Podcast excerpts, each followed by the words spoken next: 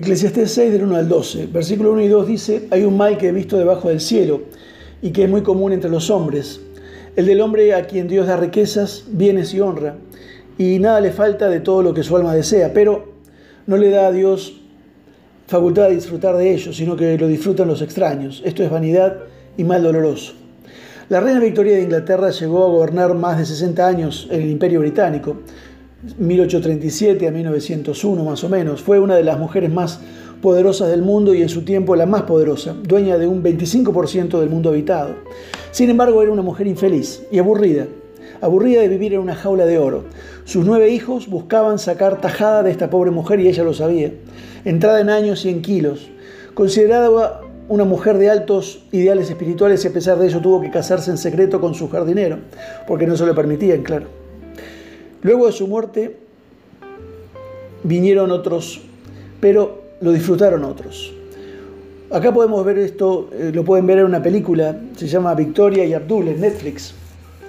A veces tener todo no es tener nada. El buscador, acá Eclesiastés, en Eclesiastés reconoce de inmediato que el tener abundancia y posesiones todo lo que el dinero puede comprar, a pesar de lo cual uno carece de la capacidad para disfrutarlos y se convierte en una pesada carga que soportar. Es algo que le sucede a muchas personas. Conducen sus brillantes coches nuevos, son dueños de muchos equipos electrónicos, están eh, intentando desesperadamente disfrutar de esas cosas, pero el vacío se refleja en sus rostros. Observe esas vidas agotadas, cansadas. Todo lo tienen, pero no pueden disfrutarlo. Además, el buscador, Salomón, dice que la riqueza material y la abundancia pueden resultar frustrantes.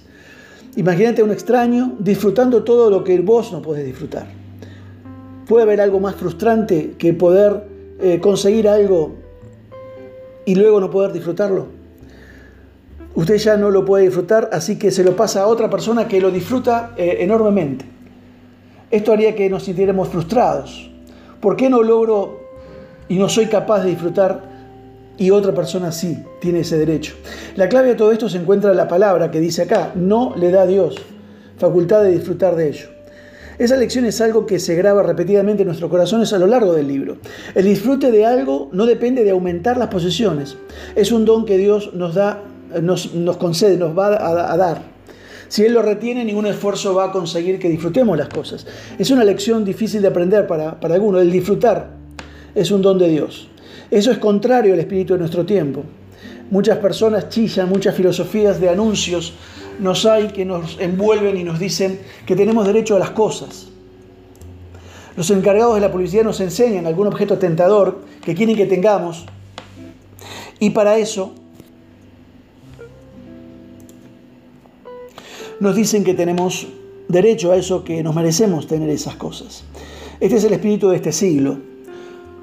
¿Cómo podemos nosotros tener gratitud si solo conseguimos lo que nos merecemos? La gratitud solo se expresa cuando sentimos que no merecemos algo, pero de todas maneras lo recibimos. En toda la Biblia se nos dice que la relación apropiada de un creyente con Dios y lo que le complace a Él es que demos gracias por todo, ¿no? Dad gracias en todo, porque esa es la voluntad de Dios para con vosotros en Cristo Jesús, dice Pablo. En 1 Tesalonicenses 5. Este libro de sabiduría nos exhorta a recibir todo con un corazón agradecido, dándonos cuenta de que no nos lo merecemos todo, pues es un don de Dios. Aunque resulte doloroso por el momento, hay un Padre sabio que no ha elegido para usted o para mí darnos todo lo que queremos. Podemos sentirnos agradecidos por el dolor, además de estarlo por el placer. Esa es una de las lecciones de este libro. Que Dios te bendiga.